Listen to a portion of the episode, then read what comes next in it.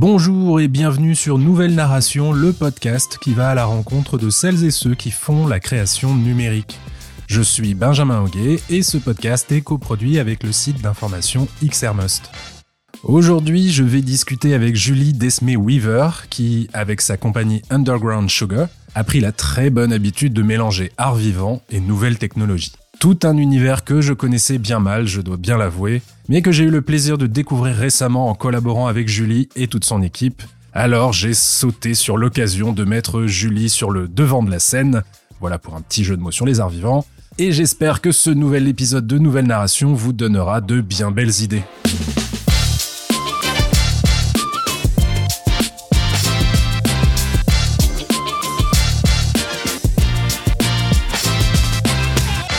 Bonjour Julie Desmé-Weaver, comment ça va? Eh bien ça va très bien, je suis ravie d'être avec toi. Bah oui, moi aussi, surtout que c'est le premier podcast depuis un petit moment et donc je suis ravi de pouvoir réinaugurer un peu euh, la formule avec toi. On va euh, d'ailleurs aujourd'hui enregistrer plusieurs choses, donc euh, un entretien comme j'avais l'habitude de faire et puis d'autres formats podcast. Mais déjà, on est là pour apprendre à te connaître. Qu'est-ce que tu fais dans la vie, Julie? Je suis euh, une femme avec plusieurs casquettes, je dirais. J'ai été interprète, je suis aujourd'hui metteur en scène, j'imagine des projets qui sont hybrides, qui mêlent art vivant et nouvelles technologies, donc peut-être un petit peu conceptrice. Et euh, voilà, donc je porte toutes ces casquettes et pourrais bien sûr avant tout écrire et raconter des histoires. Est-ce que tu peux nous raconter et nous pitcher très rapidement tes trois derniers projets pour qu'on ait un peu une idée de la diversité de ce que tu fais? Oui, alors euh, tout a un peu commencé sur des formes un peu hybrides qui mêlaient euh, toujours art vivant et projection vidéo. ça a commencé avec un projet autour de Phèdre. L'idée, c'était d'avoir des danseurs et des comédiens réunis sur un même plateau et on avait des images qui étaient projetées en mapping euh, sur euh, sur le plateau. Et je me disais c'est dommage que ce soit les interprètes qui s'adaptent aux images et non pas les images qui euh, qui interagissent en fonction du jeu des, des interprètes. Et c'est là que la Dami a lancé les fameuses expériences Days où j'ai pu du coup rencontrer des développeurs et j'ai été complètement bouleversée par cette rencontre entre artistes et développeurs puisque tout d'un coup il se passait des choses magiques. Et euh, voilà, donc Phèdre et la dernière danse, c'est donc un projet qui a commencé à initier ce mouvement-là. Et je me suis dit, mais j'aimerais euh, faire un projet tout de suite là avec des développeurs, tout de suite. Et du coup, euh, j'ai eu cette idée, mais ça m'est un peu tombé dans les mains de monter l'écume des jours de Boris Vian. Et euh, j'imaginais tout de suite une adaptation pour un acteur en scène qui évoluerait au sein d'un dispositif interactif. Je suis allée taper à la porte des Boris Vian qui m'ont dit, mais c'est génial puisque Boris Vian, il était musicien, auteur, ingénieur. Donc il y a eu tout d'abord un spectacle. Après, ça a été euh, une forme immersive. Et euh, c'est vrai que l'année dernière, on a eu l'opportunité de présenter ce projet qui, pour moi, vraiment euh, représentatif du parcours que je mène depuis quatre ans, qui consiste à mêler art vivant et nouvelles technologies. Je sais pas si ça répond complètement. Si, si, ça, ça répond, à, ça répond à, à ma question. Euh, dans les choses aussi, parce qu'on se connaît un petit peu, euh, que je t'ai vu faire, il y a aussi des spectacles pour enfants avec de la motion capture euh, en live sur la scène. Il y a aussi euh, récemment vous avez fait un mapping vidéo sur un fronton d'une mairie. Donc beaucoup de choses euh, de format assez différents pour le coup dans ta pratique. Et oui, en fait, on a l'opportunité d'être accueilli en tant qu'artiste associé au campus culturel de la Marge, ce qui nous permet d'avoir un espace pour explorer plein de possibilités scéniques et autres. Et on a un cahier des charges où il faut qu'on ait des créations à proposer au public euh, du territoire. Et euh, c'est vrai que j'ai eu cette envie euh, de proposer un spectacle jeune public avec un comédien qui serait équipé d'une combinaison de motion capture et qui pourrait animer en temps réel des marionnettes numériques 3D. C'était un peu risqué techniquement parce que on savait pas vraiment si la motion capture en temps réel pouvait supporter en fait euh, une heure de spectacle. Il s'avère que voilà, on a essayé pas mal de choses et on a trouvé euh, des jolis compromis, des jolies idées, euh, justement avec des développeurs, avec les régisseurs techniciens, vidéo mapping et, et aussi le comédien sur le plateau. Ce que j'adore avec la motion capture, c'est que l'artiste est au cœur du mouvement et au cœur de, de... c'est lui qui porte lui-même la, la, la technologie. Dans Émotion, l'extraordinaire métamorphose, j'interprète quatre monstres avatars, quatre marionnettes. Et chaque marionnette est inspirée d'un animal. Je m'appelle Bidule, sans le E à la fin. Tout a commencé pour moi grâce à l'imagination d'une petite fille. On se prend au jeu. Réellement, on vit le personnage encore plus rapidement. C'est comme, c'est plus qu'un costume. Voilà, on a l'impression d'être augmenté. C'est plus qu'un marionnettiste, on a l'impression de devenir euh, ce, ce monstre ou cet avatar. C'était hyper intéressant de, travailler là-dessus et, euh, et surtout le, la rencontre avec les enfants. Alors là, ils sont pris par la magie. Euh. Je sais que quand on a fait des médiations, des rencontres avec les plus jeunes, Axel, qui est le comédien qui était équipé de la combinaison de motion capture, euh, était caché. Au départ, on voyait que euh, l'avatar et les enfants interagissaient avec avec cette marionnette. Et quand ils sortaient, presque, comprenaient pas quoi.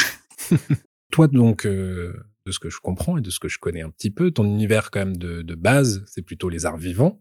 Euh, D'où ça vient? Euh, T'as fait des études pour ça? C'était un truc de famille? En fait, j'ai fait des études euh, un peu traditionnelles comme tout le monde. Et puis, euh, il y a quelque chose qui s'est imposé en moi de façon très forte. Faut-il mieux vouloir la raison? Faut-il mieux vouloir l'illusion? Mais de façon assez euh, catégorique. Et du coup... C'était des études de philo, donc t'as fait. Voilà. Okay. non, mais... Parce que moi, je me posais pas exactement ces questions-là pendant mes études, mais ok. Donc ça s'explique. Mais euh, donc effectivement, ça me donnait vraiment le vertige au point où je me suis dit bon bah je vais faire de la philo, comme ça au moins je saurai quel est le vrai.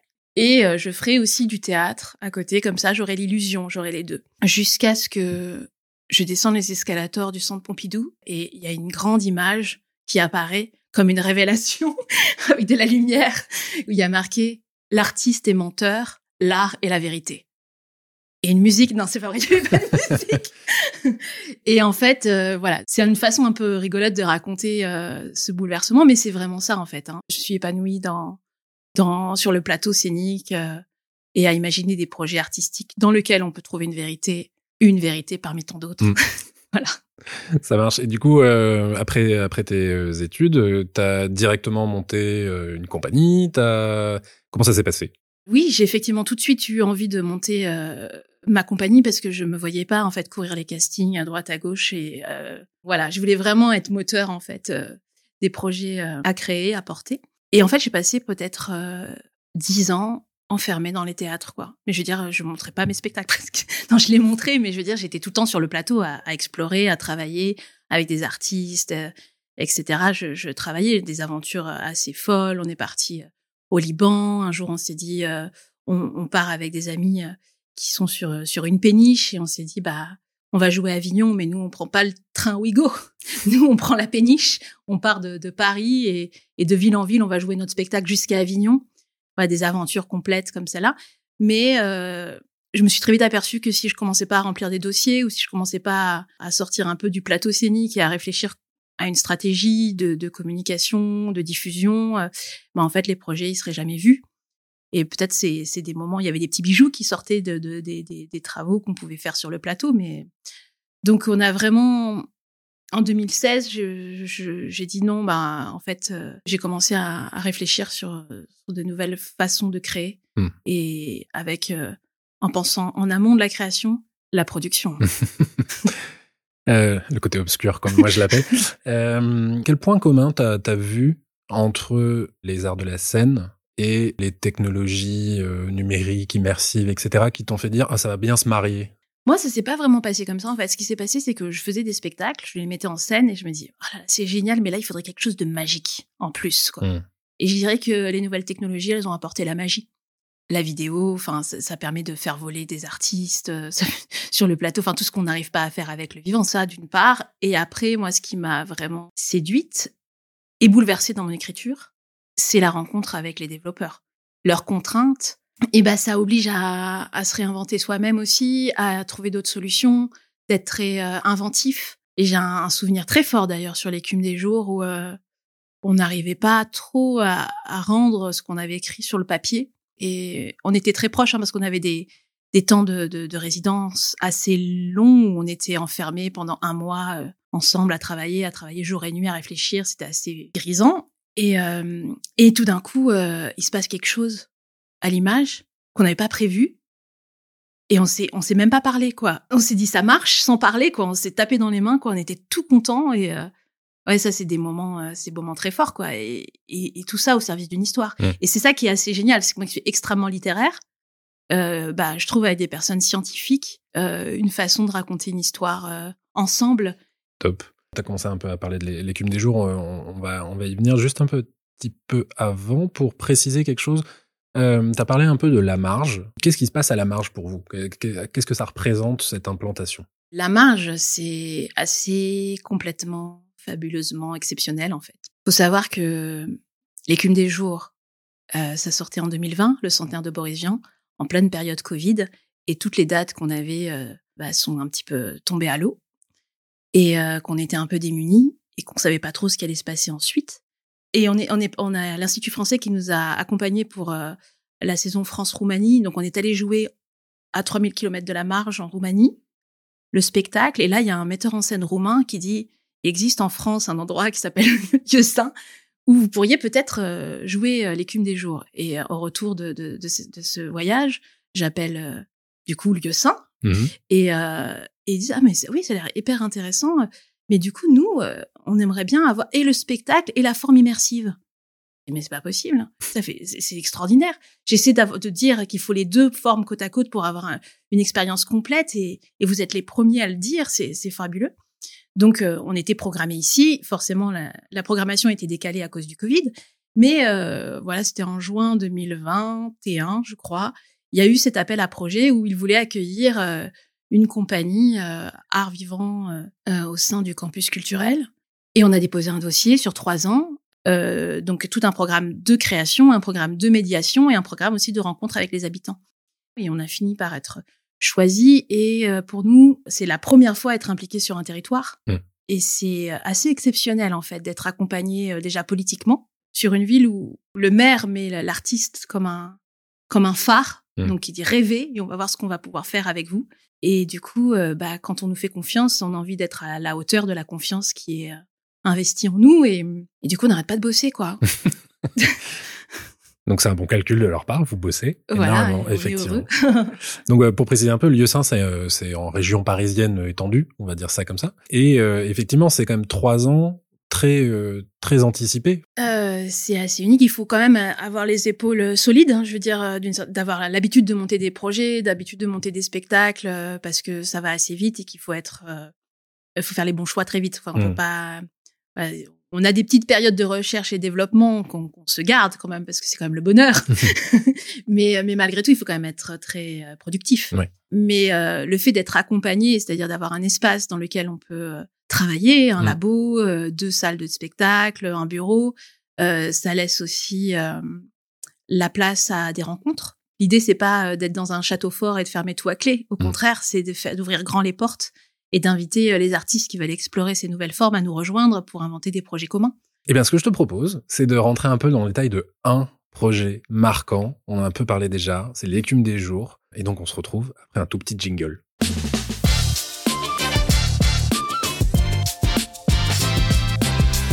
Alors, on est toujours en compagnie de Julie Desmé Weaver et on va plutôt parler d'un projet marquant, donc l'écume des jours.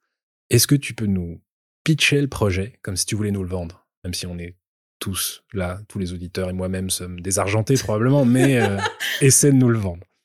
L'écume des jours, c'est vraiment euh, un projet, c'est quatre ans de travail qu'on a mis sur la table. C'est un spectacle, c'est une expérience immersive et c'est euh, des médiations. Et quelle était l'étincelle un peu créative du projet? Comment ça, comment ça commence? Il y a cette envie de travailler sur l'œuvre. C'était l'écume des jours, de toute façon, il était hors de question que ce soit un autre livre, c'était comme ça. Hum. Euh, je pourrais pas trop l'expliquer pourquoi, c'est quelque chose qui est arrivé sur la table comme ça. Alors vous vous en allez sans avoir dansé une seule petite fois avec moi?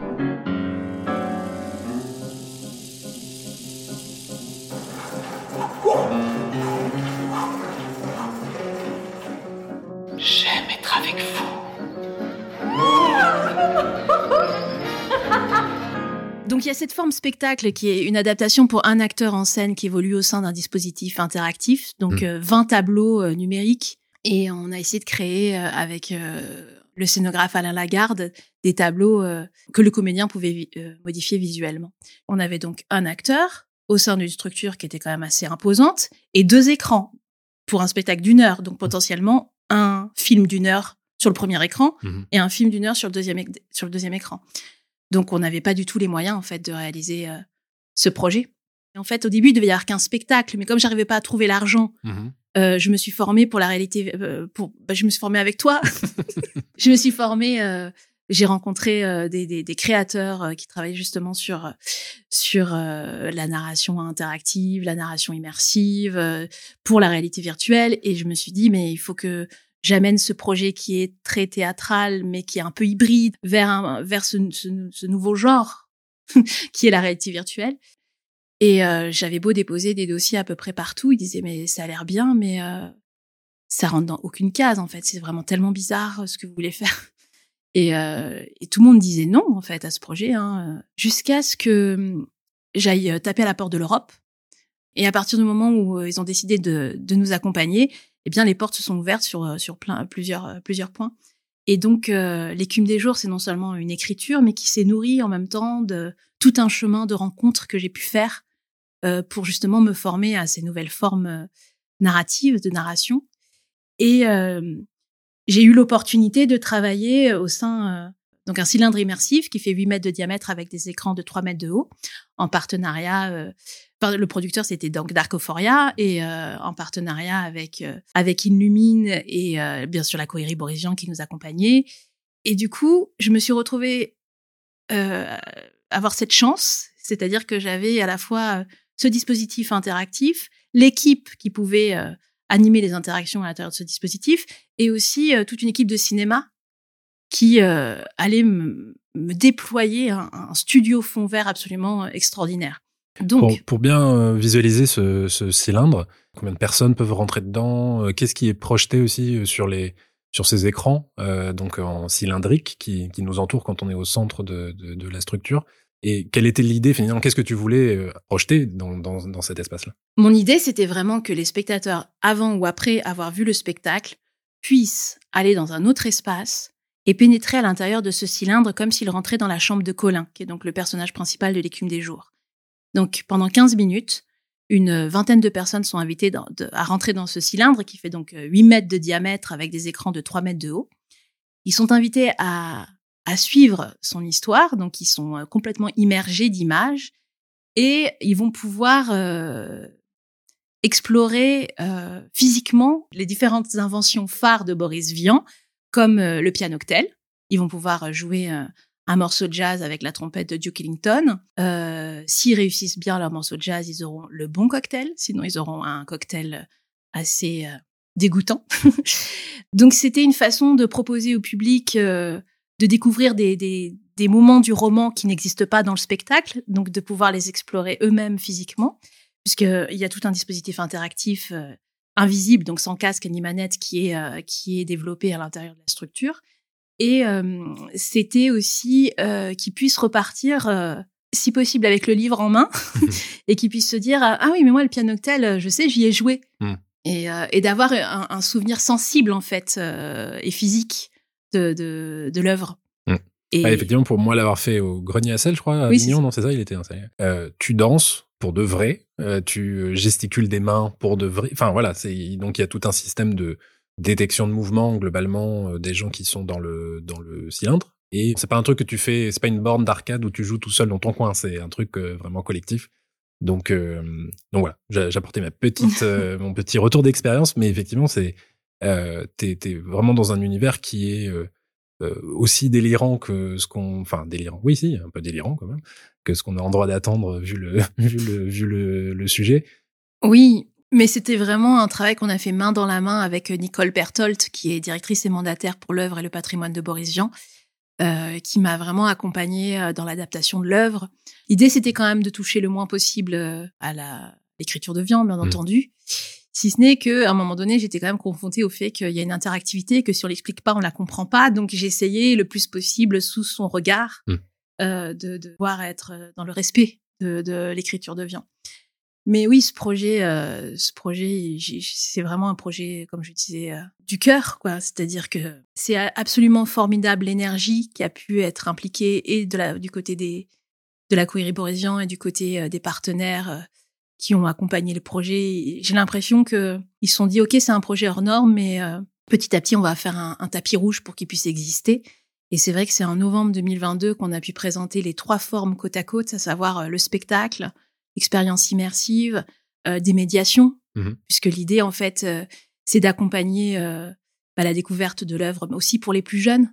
Donc ouais, c'est c'est c'est un projet dans lequel euh, on, on a créé un, un, un spectacle et une œuvre immersive, mais aussi dans lequel je me suis euh, découverte en fait Mhm. dans, dans une nouvelle forme d'écriture. Donc, si j'ai bien compris, il y a eu d'abord le spectacle, puis l'expérience immersive. Comment vous y êtes pris pour le fabriquer? Est-ce que c'était euh, on n'a pas le temps, on fait tout d'un coup, on verra bien? Est-ce que vous avez quand même pris le temps de faire des prototypes, de tester un certain nombre de choses? Comment ça s'est euh, organisé un peu cette fabrication de, de deux œuvres, pour le coup, qui sont un genre nouveau pour toi à ce moment-là? De deux façons différentes. Le spectacle, euh, en fait, c'est comme si j'avais des morceaux de puzzle un peu dispatchés partout.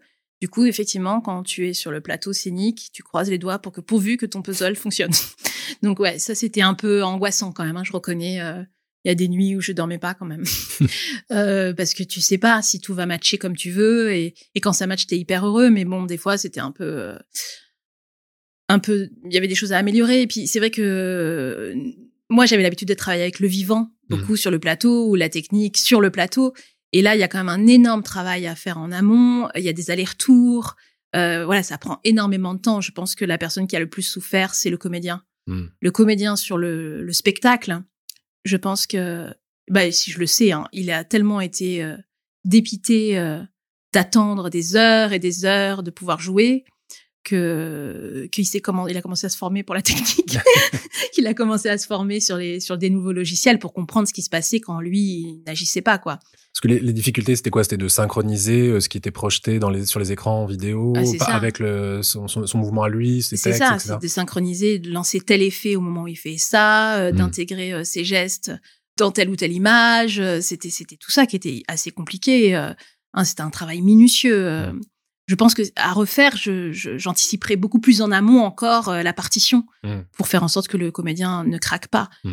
Euh, en plus il était enfermé il faut dire qu'il il était enfermé dans cette structure avec les deux miroirs à cour à jardin les écrans devant lui derrière lui il devait se sentir extrêmement seul quoi. Hmm. En fait, euh, voilà, il y a beaucoup de choses qu'on a dû. Bah, on a dû créer une maquette, telle que tu peux voir derrière toi, Ouais. euh, où on a reconstitué complètement à, à échelle le projet pour pour essayer de gagner du temps et, et de faire notre de travailler en en petit avec un petit vidéoprojecteur, tout- un petit euh, comédien, tout est petit et, euh, et on a essayé de refaire le spectacle comme ça pour essayer de gagner un peu de temps parce qu'on n'avait pas de salle qui pouvait nous Mhm. accueillir. Le 104 nous a accueillis quand même, mais euh, mais il nous fallait plus de temps encore. Ouais. Surtout que c'était un des, de mes premiers projets quoi. Et après euh, l'expérience immersive, c'était plus compliqué parce que euh, c'était pas plus compliqué, c'était plus long euh, parce que déjà il fallait que je je je, je, je prenne bien conscience de, des interactions qu'on voulait faire faire au public. Et comme le public c'est pas un comédien, on peut pas lui dire tu feras ça.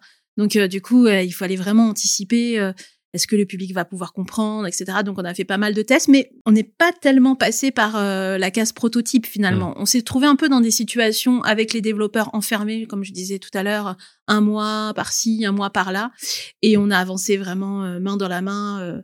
C'est vrai qu'on m'a posé une fois la question euh, est-ce que le projet ressemblait à ce que tu avais imaginé au début pour l'expérience Mhm. immersive J'ai dit euh, en toute honnêteté, euh, je sais pas trop à quoi ça allait ressembler au début ni à la fin en fait. Mm. C'est des choses qui se sont construites. euh, c'est pas des projets qu'on fait seuls. hein. C'est c'est des projets qui se travaillent euh, de façon horizontale avec toutes les personnes qui sont impliquées. Et je pense qu'un un projet qui qui est réussi, c'est un projet que tous les participants se sont appropriés. Est-ce qu'avec le, le recul, euh, il y a des choses que tu aurais fait différemment?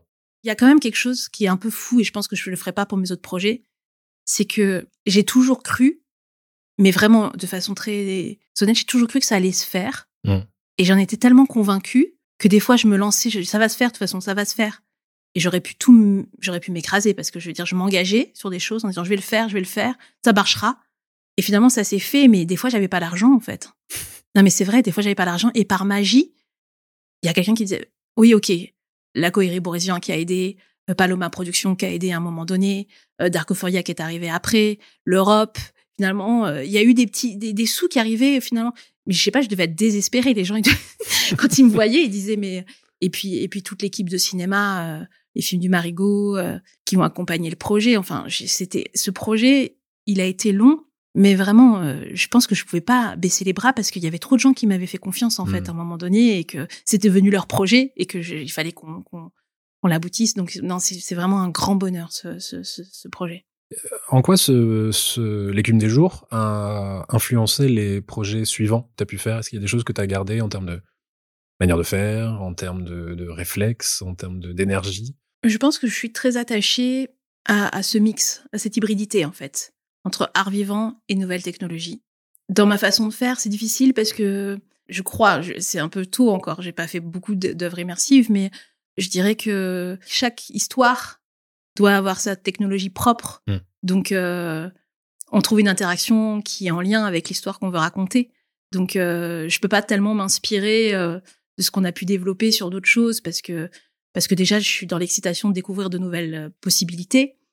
Euh, là, par exemple, on a commencé à travailler avec la motion capture. euh, euh, je trouve que c'est assez extraordinaire par rapport au, au corps vivant du comédien et de l'artiste, parce que, comme je disais, c'est lui qui est, qui est porteur de, de toute la technologie sur son dos. Du coup, il est toujours l'impression de ne pas être en attente. quoi. Mm. C'est lui qu'on attend pour pouvoir euh, enclencher toute la technique. Donc ça, c'est assez séduisant. Je pense que maintenant, je suis nourrie quand même de ces expériences dans mon écriture. Quand je réfléchis à un, à un projet ou à une adaptation, euh, je réfléchis tout de suite à l'interaction qu'on pourrait avoir autour de, de l'œuvre. C'est sûr que maintenant, je me vois pas faire que du vivant. Mm. J'ai toujours envie que ce soit prolongé, Mm. quelque chose qui, qui, qui amplifie euh, une intention. T'as chopé le virus. Ouais. Bon, je vois qu'on arrive un peu au bout de, de notre, de notre temps et il faut que je te, faut que je te libère. Euh, Qu'est-ce qu'on est en droit d'attendre de Julie et de Underground Sugar dans les, dans les temps qui viennent Est-ce que tu veux nous teaser un peu des, des choses en cours? Donc on a le spectacle Émotion, euh, l'extraordinaire métamorphose, qui devrait euh, partir, euh, je l'espère, en tournée, et que, enfin, tu vois qu'il existe au- aux yeux de tous bientôt, j'espère. Donc ça c'est le spectacle jeune public avec la, un comédien avec la, qui fait de la motion capture Voilà. dont on a parlé tout à l'heure. Euh, on a euh, un projet euh, imaginé avec euh, Boom Productions, Small Creative, euh, qui est un projet extrêmement ambitieux, euh, qui va être présenté euh, au Théâtre National de Chaillot en juin, entrée dans la danse. Et après, euh, envie, envie de rencontrer les publics surtout en fait. J'ai envie euh, d'écrire encore, de proposer des nouvelles formes, de regarder ici. J'ai l'opportunité justement de présenter les œuvres, de voir les réactions, de voir ce qui fonctionne, de ce qui fonctionne pas, ce que les gens attendent, ce que les gens n'attendent pas. Je sais pas ce qu'ils attendent pas, mais mais ce qui voilà quand ça leur plaît, quand ça leur plaît pas. C'est ces rencontres là qui sont quand même euh, euh, enthousiasmantes et et c'est vraiment la chance qu'on a ici au campus culturel de la Marche, c'est de pouvoir rencontrer les publics Mm. de façon euh, quotidienne.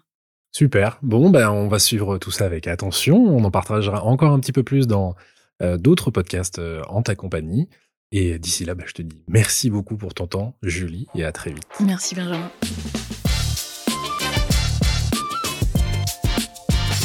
Pour ne jamais rater un épisode de Nouvelle Narration, suivez-nous bien sûr sur votre application de podcast préférée.